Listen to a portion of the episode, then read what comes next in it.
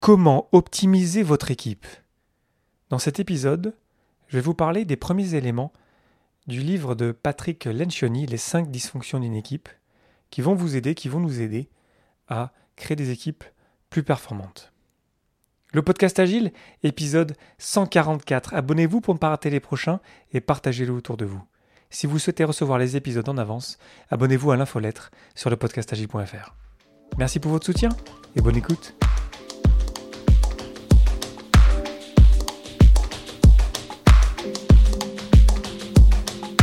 Bonjour, bonsoir et bienvenue dans le monde complexe. Vous écoutez le podcast Agile Je suis Léo Daven et je réponds chaque semaine à une question liée à l'état d'esprit, aux valeurs, principes et pratiques agiles qui font évoluer le monde du travail au-delà. Merci d'être à l'écoute aujourd'hui et retrouvez tous les épisodes sur le site web du podcast, lepodcastagile.fr. Aujourd'hui, comment optimiser votre équipe, partie 1.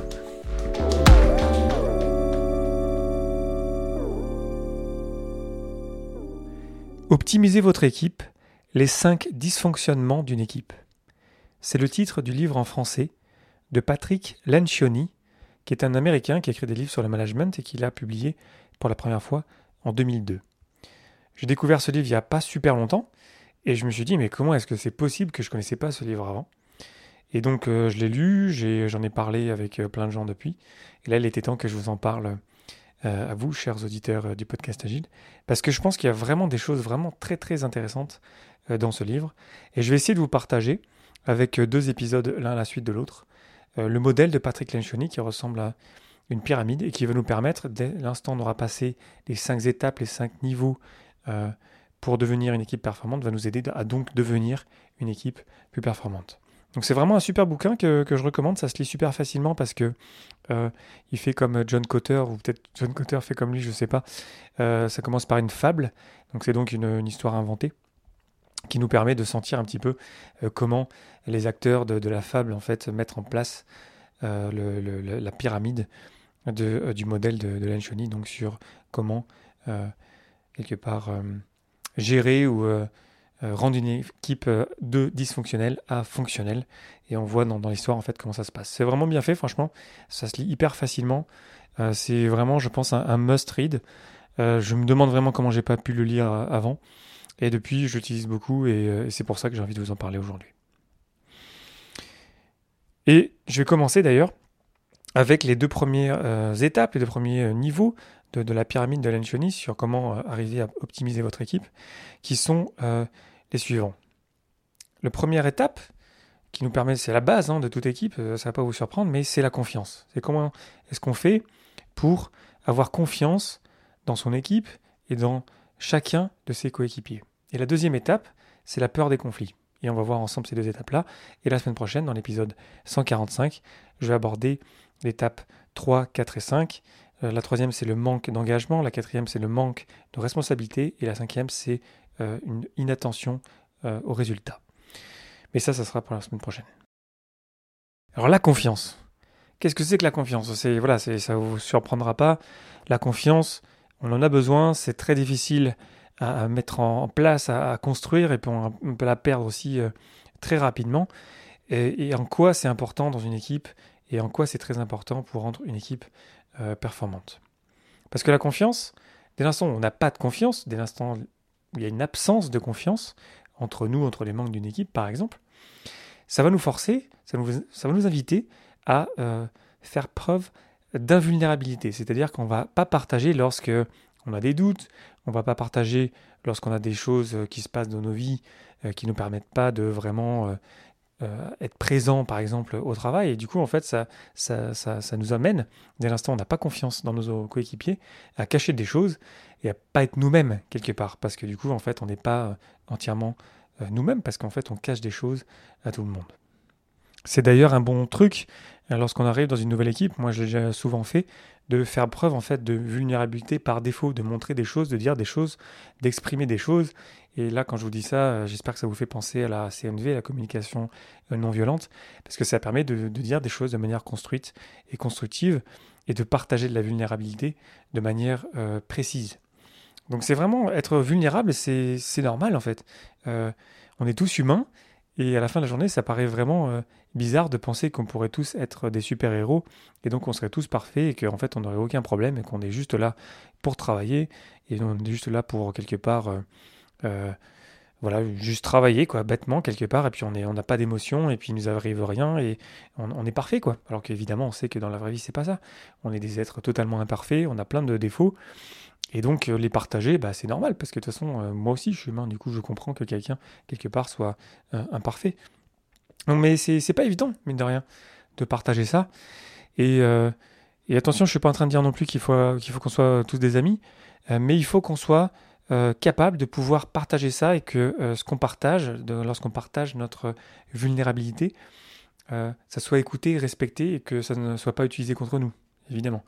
Euh, parce que du coup, forcément, si c'est utilisé contre nous, ben, on va arrêter de le partager, et du coup, ben, on n'aura pas de confiance, alors là, euh, c'est mal parti pour créer une équipe vraiment euh, performante. Donc la, confiance, la vulnérabilité, c'est très lié.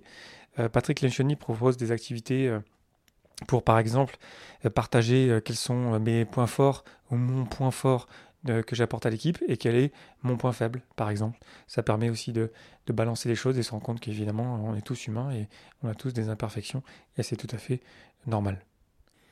Sans confiance, on ne peut pas construire une équipe. C'est la fondation du travail en équipe, c'est pour ça que c'est la base de, la pyramide. Et lorsqu'on vit dans une équipe où il n'y a pas de confiance, euh, on n'ose pas demander de l'aide. On n'ose pas donner de l'aide aussi. Donc déjà, ça bloque pas mal de choses. Euh, dans l'agile, c'est beaucoup ça quand même. On a besoin des, uns des autres, du coup. Et comment est-ce qu'on fait lorsqu'on n'a pas de confiance les uns envers les autres? Lorsqu'il n'y a pas de confiance, on a aussi tendance à pas vouloir venir en réunion parce qu'on a peur de se faire démasquer. Parce qu'on sait quelque part qu'on est imparfait. On sait que si on a fait une erreur, euh, ça serait plus positif de la partager personne va vous crier dessus ou c'est pas grave. Mais justement, lorsqu'on n'a pas confiance, on le fait pas. Alors que si on le ferait, si simplement on disait voilà, j'ai fait telle erreur, euh, voilà, la prochaine fois je ferai mieux, bah ok, très bien, cool, c'est partagé, on avance, euh, euh, on continue d'avancer ensemble. Donc euh, la, confiance, c'est un grand sujet, hein, on, pourrait, on pourrait faire plein d'épisodes dessus, mais l'idée c'est juste de bien comprendre que c'est lié à la vulnérabilité, le fait que se montrer vulnérable, ça peut être une très bonne stratégie pour repartir sur de bonnes bases, et ensuite on peut imaginer plein d'activités pour partager de la vulnérabilité de manière euh, quelque part sécurisée aussi. Et d'ailleurs sur la confiance, j'ai aussi un, truc sur la rétrospective. Moi, je suis un grand euh, euh, défendeur des, rétrospectives où on prend pas de notes, dans le sens où on ne capture rien, il n'y a pas de photos. attention, je ne veux pas dire qu'on les capture pas. Moi, en tant que Scrum Master, je les capture, mais c'est pas partagé à personne. c'est moi qui les ai, c'est sécurisé. Et si quelqu'un a une question sur ce qui s'est passé, ben, je vais partager juste le strict nécessaire de ce que je peux partager, de ce que m'a donné euh, quelque part euh, mandat euh, l'équipe de partager et je vais protéger ce qu'on s'est dit pendant la rétrospective. Donc c'est aussi ça. Donc surtout, par exemple, si on fait du Scrum, on a des rétrospectives. Si on se retrouve à avoir des rétrospectives, on, on prend des photos et j'ai partagé des, choses intimes et des choses personnelles et ça se retrouve dans, dans des outils informatiques, j'aurais tendance à, à moins partager par la suite. Donc euh, faisons attention à ça et protégeons l'équipe, protégeons la confiance, protégeons les informations qu'on se partage entre nous. Ça ne veut pas dire qu'il faut que ça soit un secret, attention, il y a quand même parfois des cas où il faut qu'on se partage et il y a des gens peut-être qui sont en danger, ou il faut euh, parfois euh, escalader et partager aux personnes compétentes pour certaines raisons. Mais en général, c'est important quand même de, protéger cet espace-là. Ensuite, le deuxième niveau, c'est la peur du conflit. La peur du conflit, ça me passionne en ce moment parce que je me rends compte que plus je rentre dans des conflits, plus euh, je, je, lâche, pas le morceau, quoi. Ça veut pas dire que je suis euh, désagréable, ça veut pas dire euh, que, que, que j'essaie pas d'exprimer ce que je veux dire de manière constructive et, encore une fois en utilisant la communication non violente. Mais le conflit, c'est vraiment super intéressant. Il y a plein de choses à faire sur le conflit. Et plus on rentre dans des conflits avec cette volonté pas d'avoir raison, avec cette volonté pas pour faire dire quelque chose à quelqu'un, parce qu'on veut rendre les choses meilleures, il y a vraiment de belles choses qui se passent. Et c'est aussi pour ça que lorsque j'ai travaillé sur le modèle, euh, ça me parlait beaucoup, cette idée de ne pas avoir peur de, rentrer dans un conflit euh, et de se parler, de se dire les choses et de vraiment de, de, garder l'éléphant dans la pièce. En anglais, on a l'expression euh, the elephant in the room, l'éléphant au centre de la pièce. Je ne sais plus c'est quoi l'expression en français, mais j'espère que vous voyez ce que je veux dire. Lorsqu'on a quelque chose dont on trouvait parler et on n'en parle pas et d'un coup quelqu'un en parle, enfin on a enfin on s'est enfin dit les choses, on a dit des choses concrètes. Déjà c'est bien. Et ensuite il faut qu'on garde l'éléphant euh, dans la salle Et c'est là où il faut qu'on tienne notre bout de manière respectueuse, encore une fois. Mais encore une fois, il faut qu'on ose pouvoir se dire les choses.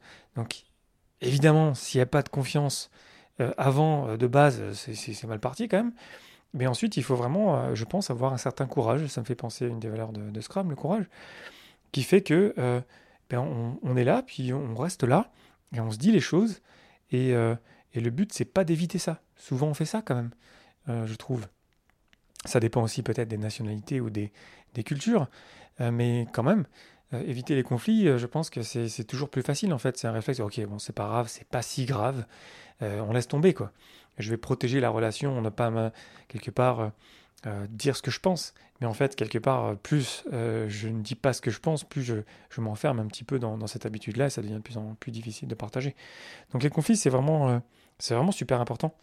Euh, dans le bouquin, en fait, il y a vraiment des passages où euh, il y a l'héroïne, si vous voulez, qui, arrive dans une nouvelle équipe, qui vraiment euh, encourage les gens à, se dire les choses, à se dire vraiment les choses, et même les, réactions, j'ai adoré dans le bouquin, les réactions des, personnes qui, par exemple, ne rentrent pas dans le conflit, mais font juste une remarque, ou juste haussent les épaules, ou tournent les yeux, ou, font des, des, bruits en disant ouais. Et vraiment d'aller chercher ça, de... j'adore faire ça moi en meeting, quand quelqu'un a une réaction comme ça, je vais qu'est-ce que tu veux dire? Pourquoi est-ce que tu as fait? Pourquoi tu as haussé les épaules? Qu'est-ce qu'il y a derrière?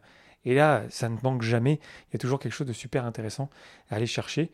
Et du coup, on invite les gens quelque part au conflit euh, d'une manière sécurisée, où on protège quelque part leur, argument, on, on protège leur, l'échange, on évite y ait que ça s'enflamme, par exemple, même si c'est euh, jamais facile. Et, ensuite, là, on peut vraiment se dire les choses parce que du coup, on a vraiment euh, des personnes qui s'expriment. Donc, les, conflits, c'est pareil, on pourrait en parler longtemps. Il y a plein de, plein de manières de faire ça, euh, de, vraiment. Euh, moi, j'ai envie de retomber sur mes pattes encore une fois avec la communication non violente. Donc, mais c'est vraiment intéressant. Le problème, là, lorsqu'on n'a pas de confrontation, c'est que l'intelligence collective, quand même, on va pas trop taper dedans. On le sait, on en parle souvent, surtout dans le, dans le mouvement agile l'intelligence collective. On sait que une seule personne ne peut pas avoir toute la connaissance, du coup il faut qu'on s'aide les uns les autres. Mais du coup, ce que nous dit quelque part le modèle de Lencioni, c'est que si on n'a pas de confiance, ben, comment on va faire pour se partager vraiment des choses? Et ensuite, si on n'a pas cette habitude de rentrer dans les conflits pour arriver à sortir quelque chose de mieux, de dire les choses, parce qu'on veut améliorer la situation, parce qu'on vraiment, veut vraiment se dire les choses, bah, du coup, l'intelligence collective, euh, on va pas aller loin. Parce qu'en fait, on, tape pas dedans. On est juste sur la surface. Vous savez, ces meetings où, en fait, où on, sait qu'on ne s'est pas dit les choses, quoi. On sait qu'on a juste touché un peu la surface et c'est frustrant parce que chacun d'entre nous, on sait qu'on aurait dû le faire, mais en fait, on ne l'a pas fait. Et, c'est ça qu'on veut éviter euh, parce que ça devient toujours de plus en plus difficile. Et lorsqu'on a quelqu'un qui va quelque part euh, faire éclater la bulle et vraiment dire les choses, ça fait bizarre.